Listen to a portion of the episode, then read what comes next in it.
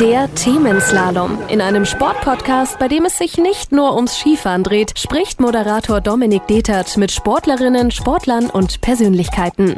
Es ist wieder angerichtet und zwar für einen neuen Themenslalom und heute haben wir ein richtiges Oberland-Original. Der Mann, der schaut nämlich bestimmt auch in der Kabine des ERC Red Bull München, dass da die bayerische Tradition nicht zu kurz kommt. Beim Thema Slalom hoffe ich jetzt, dass die Gegner ihn nicht allzu oft so umkurven. Und in diesem Sinne jetzt Servus und herzlich willkommen, Konrad Abelshauser. Conny, was persönlich verbindest du jetzt mit Slalom? Ja, klar, mein erster Gedanke war natürlich jetzt eher Richtung Skifahren. Aber ja, das ist natürlich für uns Eishockeyspieler. Wir dann zwar gern Skifahren, aber es ist immer Verletzungsrisiko ein bisschen zu hoch. Ähm, ja, Slalomstange, klar, im Eishockey wird oft einmal ein Witz gemacht, dass wenn eine Slalomstange ist, also eher so eine Pylone ist, weil wir eher Pylonen auf dem Eis haben, die wir umkurven. Ähm, ja, aber den, das versuche ich natürlich zu vermeiden. Jetzt hast du schon einige prominente Vorläufer, nenne ich es mal, gehabt. Zum Beispiel Slalom-Ass Felix Neureuter war schon da, dein Boss Christian Winkler war schon im Themenslalom und als letztes jetzt äh, Sven Hannawald. Das heißt, die Fußstapfen sind groß, aber du bist bereit. Ja, ich gebe mein Bestes. Natürlich äh, sind da ganz große am Werk gewesen. Äh, ich versuche, denen Paroli zu bieten. Wir werden das Ganze jetzt so ein bisschen aufteilen in drei Drittel, wie du es ja vom Eishockey äh, gewohnt bist. Aktuelle Saison, so ein bisschen wie das Ganze angefangen hat, ist dann das zweite Drittel und was du alles noch so außenrum treibst ums Eishockey. Das wären unsere drei Drittel und ähm, zum Warmmachen kriegst du von mir sechs ganz kurze Fragen, die du einfach beantwortest mit der Sache, die dir mehr taugt. Spiel in der NHL oder Spiel mit der Nationalmannschaft? Nationalmannschaft. Weißwurst oder Leberkas? Leberkas. Ein 6 zu 5 Sieg oder ein 1 zu 0 Sieg? 1 zu 0. Lederhosenausflug mit Maxi Kastner oder Trevor Parks? Lederhosenausflug mit Maxi Kastner. Zum Kartenspielen ins Wirtshaus? Wahrscheinlich, ja. Dann Nutella mit oder ohne Butter? Ohne Butter. Und Urlaub am Meer oder in den Bergen? Ah, das habe ich glaube eher in den Berg. Das war jetzt ein, ein kleines Warm-up. Das heißt, wir haben gesagt, erstes Drittel geht es darum, wie die aktuelle Saison jetzt langsam anläuft. Ihr seid jetzt in der Vorbereitung. Wie ist der aktuelle Stand? Ja, wir sind jetzt seit einer guten Woche mit der ganzen Mannschaft auf dem Eis. Davor waren natürlich viel Medical Checks und äh, ja, das ganze äh, Athletiktraining drumherum und ein paar Fitnesstests. Ähm, ja, jetzt geht es eher so ein bisschen an die Feinarbeit, ähm, neue Taktik, neue Spielauslegung ein bisschen unter einem neuen Trainer und an dem muss man sich einfach gewohnen. Wie geht es bei dir in so eine Sommervorbereitung rein? Du bist Meister geworden, hast ja wahrscheinlich dementsprechend gefeiert. Wie lange kannst du dann die Füße stillhalten oder wann denkst du dir, oh, jetzt könnte es langsam wieder losgehen? Ähm, ja, meistens hat man dann so zwei, drei Wochen frei, geht nochmal kurz in Urlaub. Ähm, oft startet dann bei mir äh, am ersten Sonntag im Mai ist dann der Wings for Life World Run. Ähm, da gebe ich dann oft nochmal Gas für einen guten Zweck, für die Rückenmarksforschung. Und das ist dann oft so der, der Startschuss so zum, zum Sommertraining wieder. Ähm, ja, bei uns ist es ja so schön, du kannst ja dann auch schon so ein bisschen trainieren, obwohl es eigentlich auch noch fast wie Urlaub ist, wenn man bei uns draußen mit dem Mountainbike in die Berg fährt oder generell irgendwelche Bergtouren macht, auch dann oft äh, mit der Kraxen und, und der kleinen Cecilia hinten drin. Dann hast du irgendwie ein bisschen Familienzeit, ein bisschen Zeit zum Abschalten, aber man flackt nicht nur faul rum und hat dann auch kein schlechtes Gewissen. Das hast du gerade schon angesprochen, neuer Trainer, neues System. Wie, wie läuft so ein erstes Training ab, wenn ein neuer Trainer kommt? Ja, ich meine, klar, die Intensität ist hoch, weil äh, jeder will ja mal dem Trainer so ein bisschen sagen, was er kann. Ähm, aber es ist natürlich auch vom Kopf her sehr anstrengend, einfach weil es einfach neue Übungen sind, die man nicht kennt. Äh, ja, auch die, die Taktik, aktuell fokussieren wir uns ein bisschen auf die eigene Zone. Her. Ähm, es ist dann doch andere Abläufe und man muss dann einfach vom Kopf her voll dabei sein alles gut zum Lesen, um dann auch wirklich die richtigen Entscheidungen zu treffen. Jetzt hattest du jahrelang Don Jackson als Trainer, jetzt Toni Söderholm. Vergleich die zum Beispiel ein bisschen. Was sind die Unterschiede? Ähm, ja, so der, der Don, der, der ist sehr strukturiert, der hat schon so ein bisschen seinen Meisterschaftsplan aufgebaut, der meistens mit dem ersten Training angeht und wirklich bis zum Spiel 7 Finale ist das alles schon vorgeplant, durchgeplant, wann er was arbeiten will, welche Übungen er am welchen Tag machen will. Und den Masterplan, den hat er Jahr für Jahr durchgezogen und eigentlich auch fast immer erfolgreich. Ähm, ja, beim Toni, der Toni legt sehr viel Wert auf Fitness. Wir haben jetzt für unseren Teambuilding-Tag so ein bisschen eine Mischung aus einem Triathlon und einer CrossFit äh, X-Games gemacht. Ähm, ja, man merkt einfach, dass er da viel verlangt von den Spielern, aber ja, wir Spieler ja, wir wollen die Herausforderung auch und Fitness ist einfach auch ein ganz ein wichtiger Punkt, vor allem mit der Doppelbelastung Champions League und der Saison ähm, schaut er da wirklich auch, dass alle topfit sind.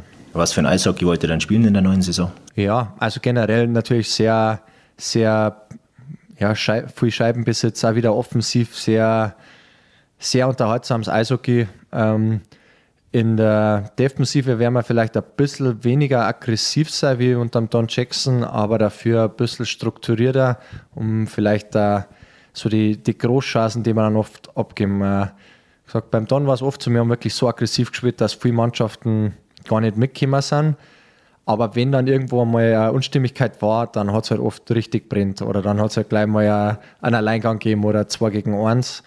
Ähm, so aggressiv sind wir jetzt nicht, dass wir solche Chancen abgeben werden. Vielleicht haben wir ein bisschen weniger Scheibenbesitz, dass wir die nicht so schnell zurückkriegen. Aber dafür geben wir halt dann wirklich auch keine so Großchancen mehr ab. Ist zumindest der Plan. Das ist jetzt nicht deine erste Vorbereitung. Würdest du sagen, das ist jetzt vielleicht gerade die härteste? Oder wo war deine härteste Vorbereitung bis jetzt? Ich weiß nicht, ich muss ganz ehrlich sagen, dass ich wirklich gern hart arbeite im Sommer. Dadurch ist dann oft die Vorbereitung nicht einmal so anstrengend, wie ich zum Schluss im Sommertraining trainiere. Deswegen war es bis jetzt eigentlich immer relativ entspannt. Ähm, heuer ist vielleicht ein bisschen anstrengender wie die Jahre davor, aber im Großen und Ganzen äh, ist es auch noch sehr fair. Wir können uns nach dem Training nur bewegen und an so schöne Tag wie, wie wir jetzt zurzeit haben, können wir uns dann einmal nur einen englischen Garten, ein bisschen Healing und ja, das Eisbad dann wirklich im Eisbach nehmen. Jetzt habe ich vorher gesagt, du bist so ein bisschen der bayerische Traditionsinspektor in der Kabine wahrscheinlich. Jetzt sind viele aus Bayern dazugekommen, viele Neuzugänge. Wie ist es mit den Jungs? Ja, also man kennt natürlich jetzt auch die Spieler, die da gekommen sind, auch ähm, der Bittner oder auch der, der Krämer sind ja auch mein Jahrgang, die kenne ich schon seit der U13 BV-Zeit oder nur früher. Ähm, da braucht es natürlich dann eigentlich viel Eingewöhnungszeit, weil die, ja, die kennen dann auch, der, der Eisenschmidt, der gekommen ist, äh, man kennt sie auch durch die Nationalmannschaft, man hat sich oft unterhalten und irgendwie nach einer Woche kommt es am vor, als waren die schon seit Jahren dabei und so ist eigentlich wirklich auch wieder ganz eine lockere Stimmung in der Kabine. Jetzt ist der Dominik Bittner zum Beispiel auch ein Oberlandler. Erinnerst du dich, wann ihr das erste Mal auf dem Eis gegeneinander gespielt habt, ungefähr? Also es, ich, ich weiß schon noch, da hat er in Peißenberg gespielt und wir waren nur in Dates, aber wie alt wir da waren, weiß ich gar nicht. Und dann ist er, glaube ich, eh schon zu den Schülern dann auch nach Dates gewechselt. Ähm, dann haben wir da nur zwei Jahre zusammengespielt, bevor er dann zu den Jungadlern nach Mannheim ist. Ähm, ja, man hat da schon, schon seine Vergangenheit zusammen.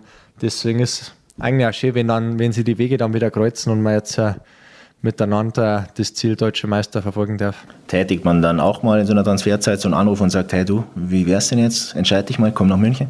Ich muss sagen, dass ich mich da eigentlich ein bisschen raushalte, dass ich oft das gar nicht erst mitkriege, aber sagen, oh, hast du das schon gehört? Das habe ich schon so viel, so oft gehört und ich passe da gar nicht so auf. Oft ist dann eher so, dass dann die Spieler, sobald es dann irgendwie offiziell ist, also noch nicht offiziell, dass alle wissen, aber so Mannschaft so ein bisschen schon was.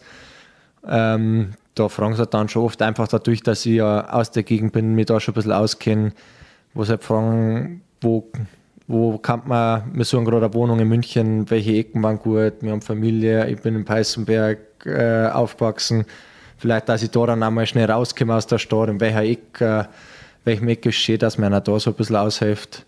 Aber ja, so große Überzeugungsarbeit braucht man nicht, weil viel wirklich einfach gerne Minga spielen.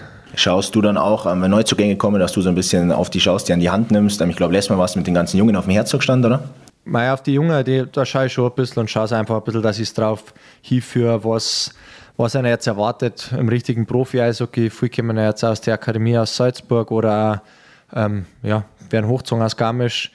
Ähm, da ist dann oft ganz gut, wenn man einfach mal einen älteren Spieler da hat, der die ein bisschen an die Hand nimmt. Ähm, ja, auch die Spieler aus, aus Übersee, wenn käme dadurch, dass meine Frau Kanadierin ist, habe ich so ein bisschen einen Draht da zu, beiden und, und verstehe dann auch die Fragen, die die haben, weil oft wollen halt die wissen, wenn sie Kinder haben, wie ist das für Kinder da, was kann man da machen, weiß fühlt man sich sicher, wenn man nachts auf der Straße geht, solche Sachen fragen die dann oft, aber ja, da hat man es mit Menge natürlich auch super schön. Was macht für dich einen Führungsspieler aus? Es gibt äh, viele Arten von, von Führungsspieler wirklich. Es gibt halt die, die wirklich viel, viel reden, das wirklich auch durch Ansprachen haben, aber es gibt auch viele, die dann eher so, so stille Anführer sind, die einfach nicht viel sagen, aber einfach dadurch, wie sie sich geben und wie die jeden Tag hart arbeiten, die einfach mit gutem Beispiel vorangehen. Die müssen oft nicht viel sagen und solche können auch Anführer sein. Und es gibt da auch, das wird beim Kia, treiben die ja von hinten ein bisschen antreiben müssen, die auch mal vielleicht ein bisschen auf die schauen müssen, die hinten nachhängen, dass die auch mitkommen. Von dem her, glaube ich, sind, sind alle Formen von Leadership auch wichtig in der Mannschaft, um Erfolg zu haben. Wie würdest du denn den Eishockeyspieler Konrad Abelshauser charakterisieren? Gute Frage. Ähm, klar, ich, mein, ich habe eine gute Fitness, äh, die kann ich natürlich dann auch gut ausspielen, äh, so wie ich spiele. Ähm, ja, aktuell bin ich vielleicht eher ein bisschen defensiver wieder eingestellt, als wir in den ersten Jahren war ja offensiver. Ähm, ja, aber gerne mal bisschen mehr Risiko eingeht, vielleicht auch was braucht, aber sonst eigentlich immer mit dem Strahlen auf dem Eis für die gute Stimmung auch zuständig und ja, spiele einfach gerne Eishockey und versuche dann einfach mit Spielwitz auch ein bisschen, ein bisschen was zu kreieren. Und was ist dann Erfolg für dich? Erfolg ist für mich einfach auch, wenn die Mannschaft erfolgreich ist. Ähm, das sind ja so, so Einzelerfolge, über die kann man sich eigentlich nie lang freuen. Die sind zwar immer mal vielleicht kurz ein bisschen äh, ja, ein schönes Schulterklopfen für die harte Arbeit, aber im Endeffekt an die Jahre, an denen man sich gern zurückerinnert, sind die, wo man als Mannschaft erfolgreich war, Meisterschaften gewonnen hat. Das sind Erinnerungen, die ewig bleiben und ja, für mich ist eine erfolgreiche, ja, eine erfolgreiche Saison wirklich nur die Saison, wo man am Ende auch einen Pokal hochheben kann. Wenn du dich jetzt entscheiden müsstest, Deutsche Meisterschaft oder Champions League, was von beiden würdest du wählen und warum? Das ist eine ganz schwierige Frage. Also ich würde eigentlich sagen, Champions League wäre richtig interessant, einfach weil die haben wir noch nie gewonnen und das war einfach mal was Neues. Aber ich finde, dass halt die deutsche Meisterschaft so ein bisschen mehr Auszeichnung einfach ist, weil das ist halt nicht irgendwie ein Turnierformat, wo halt ein, ein gutes Rückspiel oder ein schlechtes äh, Hinspiel ähm, das entscheiden kann, dann ist vorbei, sondern halt wirklich die ehrlichere Meisterschaft ist halt die deutsche Meisterschaft. Du arbeitest die ganze Saison darauf hin, du spielst die ganze Saison und hast dann noch Playoffs mit einer Best of Seven Serie, wo halt sie am Ende einfach meiner Meinung nach immer der bessere durchsetzt. Und von dem her ist das die ehrlichere und die härtere Meisterschaft. Deswegen finde ich die deutsche Meisterschaft schon auch sehr wichtig. Vor der Saison, wenn ihr eure Ziele ansprecht, sagt ihr, ihr wollt in beiden Wettbewerben den Titel holen oder heißt es dann auch so, ja, Fokus liegt vielleicht doch auf der Meisterschaft, weil es eben über Strecke ist? Na, das eigentlich nicht. Ähm, wir haben jetzt schon hohe Ziele, an beiden Wettbewerben wirklich so weit zu kommen wie möglich. Und genauso werden wir da rangehen. Also da kann man dann auch nicht irgendwie versuchen, so sie zu schonen für, für die Liga oder, oder andersrum. Ähm, wir versuchen jetzt Spiel wirklich 100% rot zu gehen und haben dann eher vielleicht heuer ein bisschen tieferen Kader nochmal mit, mit ja, einem größeren Kader dass man dann vielleicht einfach durch die Doppelbelastung Champions League vielleicht einmal Spieler rausnehmen kann und denen mal eine Verschnaufpause geben kann, weil halt der Spielplan dann schon extrem eng getaktet ist. Was wäre denn am Ende der Saison eine Schlagzeile, die du bei Radio Oberland über dich hören möchtest? Konrad Abelshauser Teil der Meister- und Champions League-Mannschaft, Champions League-Meistermannschaft. Wie gesagt, äh, ja, eigentlich braucht mein Name gar nicht mit dabei sein, aber so eine Headline, wo wirklich Double, Double-Sieg Red Bull München, äh, war natürlich schon mega Schlagzeile. Was hast du denn um, rund um so ein Spiel für Rituale? Gibt es da irgendwas, dass du sagst, erst den linken Schuh, dann den rechten? Ähm, ja, also generell stimmt schon, alles links zuerst. Also erst linker Schlittschuh, erst linker Schienbeinschoner. Also da bin ich schon so und sonst das ist eigentlich nicht so extrem. Ich habe einen, einen so einen Puck, den habe ich seitdem ich in München bin. Und ja, ich tape eigentlich meinen Schläger weiß und dann gehe ich mit dem schwarzen Puck so drüber und dann wird das Tape schwarz und es liegt gut an. Und da habe ich den selben Puck und das mache ich immer. Und das ist jetzt, ein, ja, der hat vielleicht nur zwei, drei Jahre, glaube ich, dann ist er aufgebraucht, der Puck. Also ist nicht mehr viel über von dem, der ist echt richtig klar schon. Das sind eigentlich so die einzigsten großen Rituale. Nehmen wir uns mal so ein bisschen mit in die Kabine vor dem Spiel. Was für verschiedene Typen gibt es dann da? Ja, da gibt es ganz viele verschiedene. Du hast halt natürlich die, die, die wirklich ein bisschen lockerer sind, die ein bisschen Spaß machen.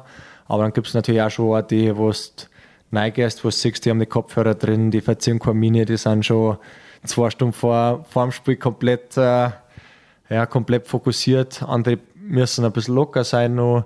Ähm, ja, dann hast du halt auch die, die tapen alle drei Schläger, und der gelangt, wenn er einen, wenn er einen Schläger tapet, ein Schläger, tapet den Schläger gar nicht mehr. Jeder hat so ein bisschen seine eigenen ja, Aufwärmrituale, die er dann macht. War dann lieber noch ein bisschen auf dem Radl, war gerne lieber zum Laufen. Und ja, und dann umso näher wir an die Spielzeit wirklich hinkommen, umso mehr kommt der Fokus dann bei allen Spielern und der Spaß ein bisschen, wird ein bisschen runtergefahren. Ähm, hat natürlich auch jeder andere Aufgaben noch. Wir haben natürlich noch einen Kabinen-DJ, der muss schauen, dass die, die Musik passt, dass dann alle auch heiß sind, wenn es losgeht. Wer macht das bei euch? Letztes Jahr war es der Kastner Maxi. Ähm, heuer ist der Job noch, obwohl der, der Andi Eder hat ihn dann auch noch mal ein bisschen abgelöst. Ähm, heuer ist der Job noch nicht vergeben. Es werden sie jetzt in der Vorbereitung ein paar beweisen müssen und dann werden die Mannschaftsältesten entscheiden, wer den Job kriegt. Aber Horst, der Kasti ist abgesetzt.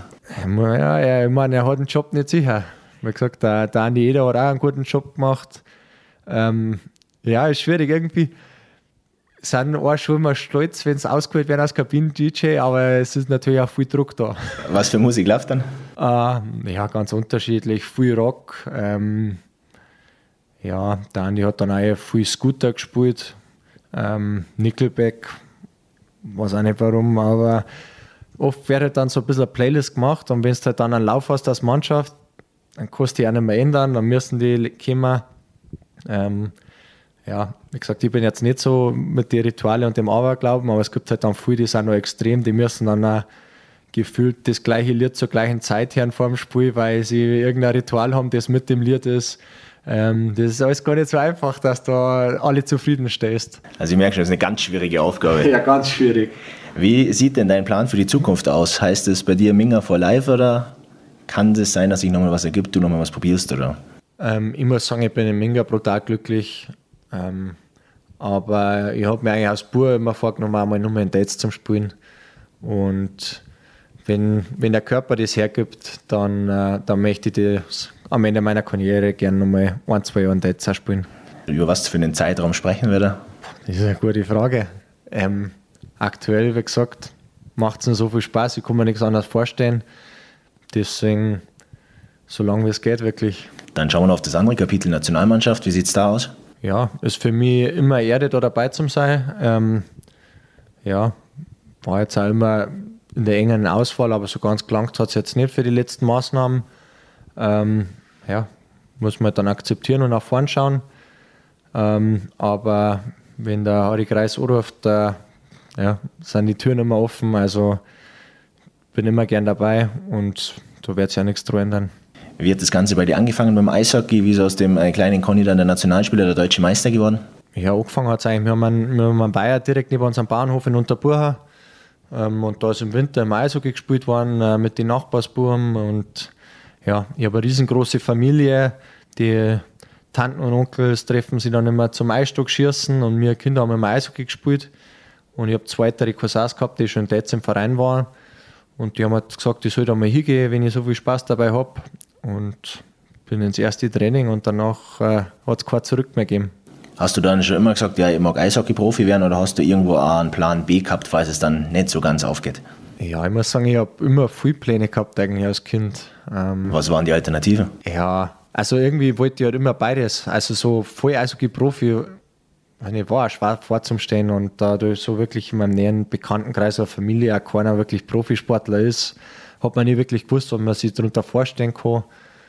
Weil in dem Alter, wo man nur so Sandkasten hat und so, da wollte ich mal Koch werden. Dann hat Mama gesagt, ja, mein Koch ist halt scheiße, weil die meisten Leute gehen am Wochenende zum Essen und da waren die Eishockeyspiele. Habe ich gedacht, ja, dann werde ich halt kein Koch. Dann haben wir mal irgendwann gebaut bei uns am Hof. Dann haben wir halt natürlich die ganzen Maurer und Zimmerer rumspringen sehen und das hat mir auch imponiert. Dann habe ich gedacht, dann werde ich mal Maurer. Habe dann auch mit dem Ferienpass einmal so, so einen Maurertag gemacht als kleiner Bub und das hat mir auch brutal taugt. Ja, dann irgendwann doch nochmal was anderes. Dann hat mir das so Physiotherapie ein bisschen gefallen. Ähm, habe dann einmal ein Schulpraktikum dann in der Fachklinik Bad Heilbrunn gemacht. Habe da alles ein bisschen beschnuppert. Und dann ist das eher so Spare erst gekommen, so ich habe mal wirklich eine Chance, dass man Profi wird. Und dann ist natürlich die Tür aufgegangen, dass ich nach Kanada in die Juniorenliga wechselt. Und dann hat sich das mit, äh, Ausbildung eh erübrigt. Wann war denn der Moment, wo du gemerkt hast, jawohl, da kann richtig was gehen? Ja, ich glaube, das war dann so mit dem, mit dem Draft nach Kanada in die Juniorenliga. Man, es war einfach schwer einzuschätzen. Du, du merkst ja dann irgendwann, du bist in die U-Nationalmannschaften, aber mei, wie aussagekräftig das ist, ist natürlich auch immer schwer zum sagen. Es gibt viele, die in der U16 vielleicht auch der Besten im ganzen Land sind und den Sprung ins Profi-Eishockey dann wirklich nicht schaffen. Ähm, von dem her, klar hat man schon oft den Wunsch und den Traum ein bisschen gehabt, Profi zu werden, aber es war jetzt nicht so, dass ich mich voll drauf eingestellt habe. Aber gesagt, meine Eltern haben mir da so ein bisschen meinen Freiraum gegeben und haben gesagt, probier es. Wenn es nicht hinhaut, kannst du immer noch heimkommen und immer nur eine Lehre anfangen. Und ja, mit der Sicherheit, dass man einfach die Familie in, ja, im Rücken hat, die einmal den Rücken stärkt und nicht zu dir fallen kann, weil ja, es einfach immer weitergeht. Ähm, ja, hat man dann natürlich auch relativ unbeschwert einfach mal die ersten Schritte ins Profi-Eishockey machen können. Wie war der Wechsel dann damals nach Kanada? Wie ist das zustande gekommen? Wie wurde der Kontakt aufgenommen? Ja, man spielt ja dann mit, so, mit der U-Nationalmannschaft dann oft schon Turniere. Wir waren mit der U17 in äh, Port Albany, das ist auf Vancouver Islands, und haben da so ein U17-Turnier gespielt. Da waren dann die ersten Scouts dann auch aus den kanadischen Juniorenligen. Und die haben dann meinen Spielervermittler gefragt, ob ich mir das vorstellen kann, nach Kanada zu gehen. Und das war für mich damals schon ein Traum. Äh, da hat es noch nicht so viele Spieler gegeben, aber der äh, Fischhaber Simon aus Reicherspan, ähm, der war so der Erste, der da rübergegangen ist. Und da ist so der Traum schon mal ein bisschen gekommen, da man rübergehen will. Ähm, danach ist der Grubauer Philipp rüber. Und dann habe ich mir eigentlich gedacht, ich kann mir eigentlich auch nichts Besseres vorstellen, ähm, bin dann von Halifax gedraftet worden und ja, das war einfach ein Traum. Also mit dem Eishockey-Land schlechthin, Eishockey zum Spielen ist einfach unglaublich. Ah, da bist du dann heimgekommen und hast gesagt, so Mama, ich gehe jetzt nach Kanada. Wie war die Reaktion? Ja, ich meine, das war jetzt äh, natürlich schon was, wo man, wo man sich als Familie zusammenhocken muss, weil es ein großer Schritt ist. Ähm, es hat halt passt, weil ich in dem Jahr dann auch mit der Realschule fertig geworden bin, was halt auch für meine Eltern ganz wichtig war, einfach einen guten Schulabschluss nur zu machen. Ähm, ja, aber meine Eltern haben halt dann einfach gesagt, du bist jetzt 16, musst einmal eine Entscheidung für dich selber treffen. Wir unterstützen dich, egal wie die Entscheidung ausfällt, aber wir wollen dir jetzt keine Steine im Weg legen. Oder wir wollen auch nicht, dass du 10, 15 Jahre zurückblickst und sagst, Mama, Papa, hätt's mich doch sondern diese Entscheidung, die musst du für die treffen, aber wir, wir sind für die da. Und im Endeffekt war es dann wirklich so, dass man gesagt hat, geh rüber, spiel ja in Kanada Eishockey. Im schlimmsten Fall kommst du wieder, hast Englisch gelernt und dann ist auch nichts kaputt. Ähm, mittlerweile ist ja viel, viel machen wir ja, ja im Ausland, einfach um mal was Neues zu sehen. Von dem her ist das jetzt auch gar kein Beinbruch mehr heutzutage, wenn man mal Jahr nichts im Lebenslauf stehen hat. Aber war es dann für dich auch wirklich so, wie du dir das vorgestellt hast, oder war es vielleicht schwieriger als gedacht? Also ich habe mir so nicht viel vorgestellt. Irgendwie, das ist wie so ein Abenteuer, das auf einen zukommt. Man hat gar keine Angst, man freut sich einfach auf das, was kommt. Und auch egal wie es wird, irgendwie wird es trotzdem schön. Also wir waren in meinem ersten Jahr wirklich schlecht. Wir haben, glaube ich, die ersten 13 von 60, 62 Saisonspiele verloren. Und nach jedem Wochenende sind wir dann erst einmal brutal vom Trainer rasiert worden, äh, nur Straflaufen, bis er halt dann nach zehn Spielen gemerkt hat in Folge, vielleicht sind sie einfach nicht so gut. Es liegt nicht daran, dass sie nicht nur Gas geben. Ähm, ja, aber selbst für das in dem Jahr sind wir ziemlich abgeschlagen letzter geworden und irgendwie war es trotzdem schön. Ähm, natürlich auch verrückt. Halifax ist so Eishockey-Stadt. Wir haben als Juniormannschaft äh, selbst in dem Jahr als Tabellenletzter, glaube ich, nur über 8000 Zuschauer im Schnitt gehabt. Und bei den Derbys äh, weit über 10.000. Ähm, ja, das war echt, echt eine mega Erfahrung. Und wir sind auch von Jahr zu Jahr besser geworden. Und im letzten Jahr hat es ja dann auch noch für eine Meisterschaft gereicht.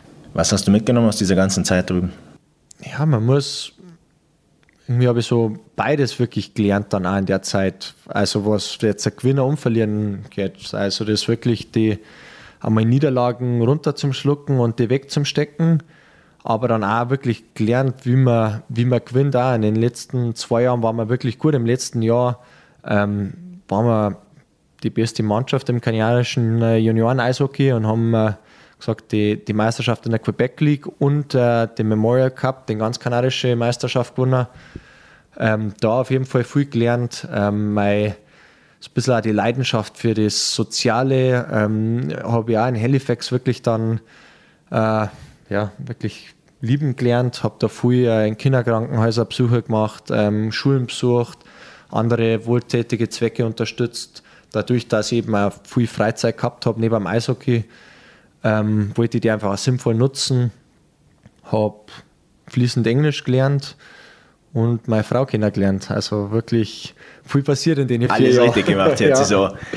Wie läuft es dann in so einer Kabine ab? Ihr seid eine junge Mannschaft, das will jeder irgendwo nach oben. Ist es dann vielleicht auch teilweise so ein Hauen und Stechen oder war es dann schon homogen? Äh, ich muss sagen, in der Juniormannschaft war es sehr homogen. Ähm, ja, das halt irgendwie wieder spielt halt nur wirklich für die Leidenschaft, für das Feuer, das einfach als Kinder noch einmal empfacht wird, wenn man, wenn man so einen Sport macht. Ähm, das wirklich das Stechen Ellbogen raus, das war dann erst so ja, in, der, in der AHL dann meine ersten Profijahre, wo man halt da richtig gemerkt hat, ja, keiner will in der American Hockey League spielen, die wollen alle hoch in die NHL. Äh, viele wollten dann auch nicht runter in die äh, East Coast Hockey League und da war es dann schon so, wo ich gesagt habe, ja, es hat mir dann auch nicht so viel Spaß gemacht. Ich habe einfach gemerkt, ich, ich brauche eine gute Stimmung in der Kabine, ich brauche wirklich äh, die Kameradschaft, einfach, dass man alle an einen Strang, Strang zieht. Und da war es dann einfach so, wir waren nicht so gut die AHL-Mannschaft und irgendwann hast du halt gemerkt, okay, Spieler haben akzeptiert, dass wir als Mannschaft keinen Erfolg haben und jetzt geht es nur darum, selber irgendwie sie ja, zu empfehlen für die NHL. Und das war dann wirklich nicht so schön. Und es war dann wirklich ein ganz schöner Wechsel dann wieder nach München wo du halt gemerkt hast, du gehst in die Kabine rein und jeder ist einfach da, um eine Meisterschaft zu gewinnen und zieht am selben Strang. War dir klar, dass du die ganze Zeit hier auf dem Schirm bist in Deutschland, dass man dich noch auf dem Schirm hat oder hast du zwischendrin gedacht, hey, vergesst mich nicht? Nein, das nicht. Ähm, zu dem Zeitpunkt hat es einfach noch nicht so viele Spieler gegeben, die drüben waren. Und ja, man, man, hat natürlich immer gewusst, dass man zurück nach Deutschland kommt. Das gibt einem dann auch eine gewisse Sicherheit, dass man weiß, man ja, man kann immer nur Profi werden, auch wenn es in Amerika oder Kanada nicht funktioniert. Und deswegen habe ich mich wirklich auch gefreut auf die Zeit dann wieder in München. Ähm, war für mich auch so die erste Option, wo es für mich geheißen hat, ich, ich möchte wieder zurück nach Deutschland. Ähm, weil im Minga bin ich halt einfach dann fast daheim. Ich kann an, an einem freien Tag in einer Dreiviertelstunde auf, auf Bad Heilbrunn fahren, äh, meine Familie besuchen und ja, im Sommer bin ich dann einfach auch daheim. Ich, ich kann es mir halt da jetzt einfach wirklich, ja, wirklich schön an, wirklich daheim machen. Das hat man halt in, in Kanada oder Amerika im Profibereich nicht, weil durch die Trades und durch das Hoch- und Runterschicken sitzt man gefühlt immer in einem Schleudersitz und egal wie gut man ist, man kann es dann nie wirklich gemütlich machen, außer man hat einmal so einen 10-Jahres-Vertrag, wie da gerade rumgeschmissen wird in der NHL, aber für alle anderen kannst du halt nächstes Jahr auf der anderen Seite von der Küste spielen, 5000 Kilometer weg und da kann man sich dann natürlich dann nicht zu viel aufbauen. Jetzt hast du als Stürmer, glaube ich, angefangen, du bist inzwischen Verteidiger. Warum? Hat es einfach nicht vom Tor für die ganz großen Zahlen an Toren gereicht oder warum hat man dich nach hinten geschoben? Ähm, das war dann zur Schülerzeit, da war der, der Flocko Funk Trainer und der Lenz Funk Senior ähm, Assistenztrainer und der, ähm, der Fotte Assistenztrainer. Und das war einfach so Jahr, wir haben viel gute Stürmer gehabt und hinten äh, haben wir nicht so viel gehabt. Und also ich war so noch nie so der, der Goalgetter, eher so ein bisschen halt auch das Spiel eröffnen, Pässe spielen, äh, Vorlagen. Und dann haben halt die gesagt, das kannst du von hinten auch machen, brauchst nicht vorn sein. Und dann habe ich es probiert und habe eigentlich gleich Spaß drauf gehabt. Und von da an habe ich dann Verteidiger gespielt und ja, ich glaube, dass mir das schon geholfen hat. Klar, was als Stürmer passiert wäre, weiß man nie, aber ich muss sagen, ich habe da bereue nichts, also ich bin gern Verteidiger. Wer war dein härtester Gegenspieler bis jetzt in der DL? In der DL? Ja, ist ganz schwer zu sagen. Ich muss sagen, ich finde es oft schwieriger gegen die kleinen Quirligen. Ähm, ja, gegen die großen. Äh, also ich, da kann ich schon gut Druck machen, da, da halte ich schon stand, aber ja, so kleine Quirli, die machen, ein Leben, machen mir das Leben oft schon schwer. Bei welchem Mitspieler bist du froh, dass er in der eigenen Mannschaft spielt und dass du nicht gegen ihn spielen musst? Da haben wir viel zum Glück. Äh, ja, Nein, wir haben da schon, schon einige wirklich sehr starke Spieler Aber da jetzt einen rauszuheben, ist natürlich schwierig. Deswegen lasse ich das lieber mal. Du hast äh, jetzt schon einige Titel geholt. Welches war denn dein, dein schönster Titel oder auch dein emotionalster? Ähm, das ist eine gute Frage. Ja, die, den Memorial Cup in Kanada mit der Juniormannschaft, der ist auf jeden Fall ganz weit oben in der Liste. Einfach weil der drüben so einen hohen Stellenwert hat. Von den Emotionen her muss ich sagen, war es fast die zweite deutsche Meisterschaft. Dadurch, dass ich dann mich im Training im Finale von der ersten Meisterschaft verletzt habe und dann in der Finalserie kein Spiel mehr habe können, ähm, war halt das so ein, so ein großer Moment und irgendwie man freut sich zwar, aber irgendwie fehlt da ein bisschen was, einfach weil man noch nicht ganz dabei war im Finale. Und dann hofft man natürlich, dass man irgendwann die Chance kriegt, das selber nochmal mitzuerleben. Und das ist dann gleich im Jahr drauf gekommen. Und das war dann einfach so ein schönes Gefühl, dass man da nicht zu lange drauf warten muss, bis man das dann selber mal nochmal erleben darf, sondern das dann gleich gekommen ist. So glaube ich, war die zweite Meisterschaft so emotional eigentlich fast die, ja, die schönste. Wie war die Finalserie letztes Jahr? Es war ja auch äh, emotional, so emotional, dass der ein oder andere Offizielle auch mal seine Butterbrezen durch die Gegend geschmissen hat. Wie, wie hast du die Serie letztes Jahr dann erlebt? Ja, man hat schon gemerkt letztes Jahr einfach, dass alle, ja, der, der Titelhunger war halt da und jetzt ist man dann natürlich im Jahr davor ganz knapp beim Finale gegen Berlin gescheitert. Ähm, ja, das Jahr darauf unglücklich gegen Ingolstadt schon in der ersten Runde, dann eine Saison, mit der wir wirklich bärenstark gespielt haben, durch Corona abgebrochen worden. Ähm, ja, es war relativ lang schon eine lange Durchstrecke, obwohl man eigentlich nah dran war. Ähm, und man hat einfach gemerkt, äh, jeder, jeder echt nach, dem, nach der Meisterschaft und jeder wollte. Und da ist dann schon bei einigen, glaube ich, viel Druck abgefallen. Das hat man dann schon gemerkt. Und äh, ein paar Spieler, die dann auch schon gewusst haben, dass die nächsten nicht mehr da waren, ähm, ja, die waren natürlich auch sehr emotional. Ähm, eine Trainerlegende wie ein Don Jackson auch mit einer Meisterschaft in den Ruhestand äh, zum Schicken war natürlich auch ganz was Besonderes. Ähm, ja, was für uns Spieler extrem wichtig war, vor allem auch die, die lang da waren, wirklich einen Don einen, einen ehrenhaften Abgang nur zu, zu bescheren. Jetzt sind ja wir Oberlandler feiertechnisch, glaube ich, gar nicht so schlecht aufgestellt. Wie sieht es bei dir nach so einer Meisterschaft aus? Feierbiest oder äh, doch eher der stille Genießer? Wenn ich die ja, alles andere außer Feierbiest darf man wahrscheinlich keinen abkaufen. ähm, ich bin schon einer, der auch seinen Schlaf dann irgendwann braucht. Ähm, aber direkt nach der Meisterschaft, ich glaube, man hat die Fotos, glaube ich, gesehen vom 5 Uhr in der Früh mit voller Eishockey-Montur im McDonalds. Ähm, ja, man arbeitet das ganze Jahr dran hier und nimmt Bert eigentlich so viel. Und ja, unter dem Jahr ist dann auch nicht mehr so viel mit Feiern. Und wenn man es dann am Ende geschafft hat, ähm, dann kann man auch mal ein paar Tage locker lassen. Dann kommen wir jetzt schon ins letzte Drittel. Es geht um alles, was du rund ums Eishockey machst. Du hast gesagt, in Kanada hast du das Ganze mit dem sozialen Engagement zum Schätzen gelernt. Was für Sachen sind dir wichtig? Wofür setzt du dich ein? Ja, also eigentlich, es, es gibt so viele Sachen wirklich, für die man sich einsetzen kann, aber irgendwann, um das wirklich auch noch glaubhaft rüberzubringen, finde ich, muss man sich dann einfach mal für ein paar entscheiden.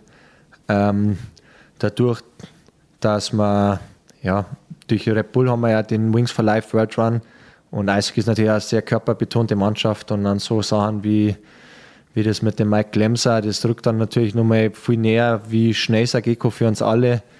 Deswegen ähm, ist das auch was, was man sich gerne einbringt, einfach für die, die Rückenmarkforschung, um, um Querschnittslähmung, um denen wieder ermöglichen, vielleicht äh, als mehr Selbstständiges zu leben und auch wirklich vielleicht dann wieder das Laufen zum Lernen, ist was, äh, für das ich mich gerne einbringe. Und dann gibt es noch die Movember-Aktion, die sich sehr auf äh, Hoden- und Prostatakrebs spezialisiert hat. Ähm, seit einem Jahr haben die jetzt auch Suizidhilfe mit, mit dazu, in denen drei, drei Pfeiler, an denen die wirklich ja, durch Spendengelder versuchen, Sachen aufzubauen. Und wichtig ist natürlich da einfach auch so ein bisschen einfach die Aufmerksamkeit zu erhöhen. Ähm, bei mir war es so, ein guter Freund von mir, der hat mit 20 Hodenkrebs gekriegt ähm, hat das relativ spät erkannt, weil er genauso wie ich gemeint habe, dass Krebs eher was für ältere Leute ist. Und genau da ist schon so ein bisschen der Fehler. Ähm, ja, Früherkennung ist einfach das beste Heilmittel oder das Beste, um wirklich den ja, Krebs dann auch zu besiegen. Und da ist November halt dann einfach ganz gut, um da einfach Aufmerksamkeit drauf zu erregen, dass Leute wissen, okay, es kann mir auch passieren, vielleicht taste ich mich mal selber ab, vielleicht passt da was nicht, vielleicht frage ich meinen Doktor, um ja, da wirklich vielleicht einmal schon einen Schritt voraus zu sein. Du hast ja in jungen Jahren damals in Kanada auch schon eine Auszeichnung bekommen für dein Engagement. Was hast du da damals gemacht? Ja, ich habe da auch schon ein bisschen mit dem November was gemacht. Ähm, in Halifax gibt es ein großes Kinderkrankenhaus. Ähm, das haben wir auch einmal im Monat besucht und haben dann mit den Kindern auf der Intensivstation besucht, Autogramme geschrieben. Ähm, die haben da so einen großen Spielraum, ähm, so einen Aufenthaltsraum, den hat damals der Sidney Crosby ähm, gesponsert. Da waren dann äh, Playstation, äh, Airhockey-Tische drin und haben einfach mit den Kindern gespielt und es so ein bisschen vergessen gemacht. Und ja, dann haben wir öfter mal so, so Grundschulen besucht oder in Kindergärten mal, mal Sachen vorgelesen. Ähm, dann haben die natürlich das Pink in the Ring auch, das äh, dann ja, quasi die, die Frauenversion vom November ist, wo man sich dann eher auf den Brustkrebs äh, fokussiert, ähm, mit pinken Trikot spielt. In Halifax haben die teilweise die Eisfläche pink angesprüht. Ähm, war auch immer ein Riesenevent, wo dann die ganzen Einnahmen äh, alle in die Krebs Brustkrebsforschung gehen. Ähm, ja, die haben da in Halifax aber extra einen angestellt gehabt, der das alles mehr oder weniger nur koordiniert hat, dass wir immer Spieler gehabt haben, die da hingehen, haben sie dann darum gekümmert, dass wir, wenn wir dann auch zu Schulen gehen oder ins Krankenhaus, immer so ein paar ja, Goodie-Bags, so, so kleine Geschenkkörbchen dabei gehabt haben, wo für die Kinder Pucks, Autogrammkarten, T-Shirts etc. dabei sind. Ähm, ja, die haben uns den Job dann natürlich auch leicht gemacht, dann einmal die Kinder lächeln aufs Gesicht zum Zaubern. Für was für, für Werte willst du denn stehen oder was für Werte willst du präsentieren?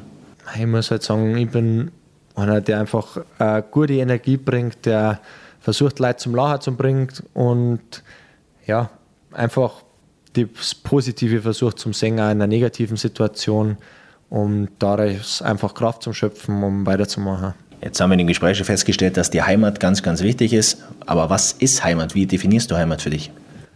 Für mich ist Heimat einfach auch ein bisschen Familie. Ähm, ich habe eine ganz große Familie und mit der Zeit zum Verbringen ist einfach das Schönste. Und dann haben wir natürlich auch die wunderschönen Berg und dann mit der Familie in den Berg geht, das ist so ziemlich das aller, allerbeste, was es gibt und das ist für mich Heimat und wenn es dann, ja, da gibt es einfach nichts Schönes. Was gehört für dich zu einem Sonntag dazu? Spielfreien Sonntag oder einen normalen Sonntag? wir können beides machen. Wir machen als erstes den normalen Sonntag mit Spiel. Ja, weil äh, dann am besten halt ein Spiel, das vielleicht ein bisschen früher ist, weil die, ja, die Nachmittagsspiele sind natürlich super, weil dann kommen, kommen oft die, die Kinder auch, das sind dann so ein bisschen Familienspieltage. Ähm, das ist dann auch schön zum Singen, wenn, wenn so ganze Familien einfach einen schönen Ausflug machen zum Eishockey.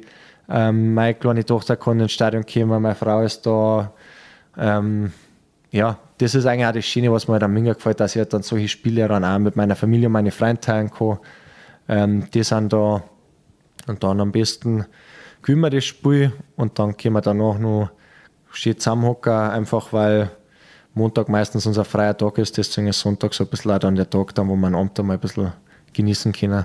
Und dann machen wir noch den spielfreien Sonntag, idealerweise in der eishockeyfreien Zeit. Ja, gibt es viele schöne Sachen, vielleicht ein schöner Frühschoppen schon früher. äh, am Nachmittag zum 60er-Spiel, schönes Wetter.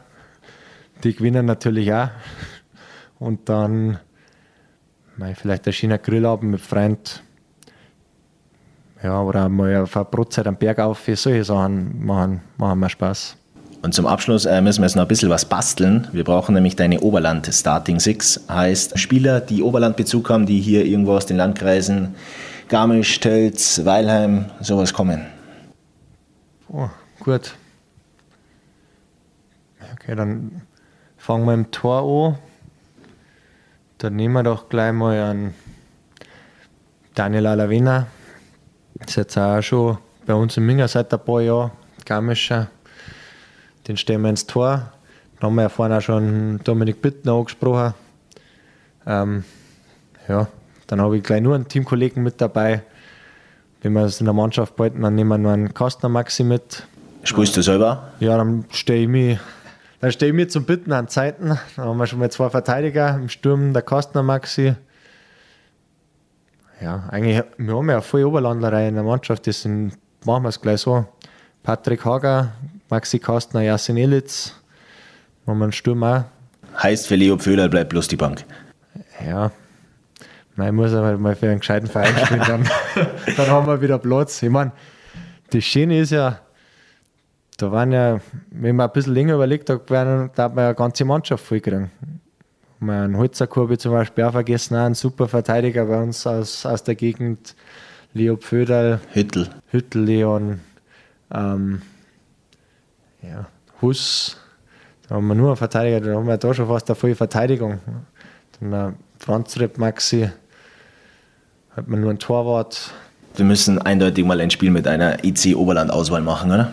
Ja, eigentlich schon. So, ein, so wie, wie in ganz jungen Jahren gibt es ja dann quasi immer so den, den Ländervergleich, gibt es also die Bayern-Auswahl. Da, da kann man ja schon mit einer Oberland-Auswahl antreten und wahrscheinlich äh, für Furore sorgen. Wir halten fest, du kümmerst dich um die Mannschaft, ich kümmere mich um den Spielort und dann machen wir ein wunderbares Oberlandspiel. Es war ein sehr interessantes Gespräch, hat viel Spaß gemacht und ich glaube, du bist mit deinem Themenslalom zufrieden, oder? Ich glaube, das, das kann man so stehen lassen. Ich glaube, ich habe mich für den zweiten Lauf qualifiziert. Das auf jeden Fall mit Bestzeit. Danke dir dafür. Der Themenslalom mit Dominik Detert auf allen bekannten Podcast-Portalen.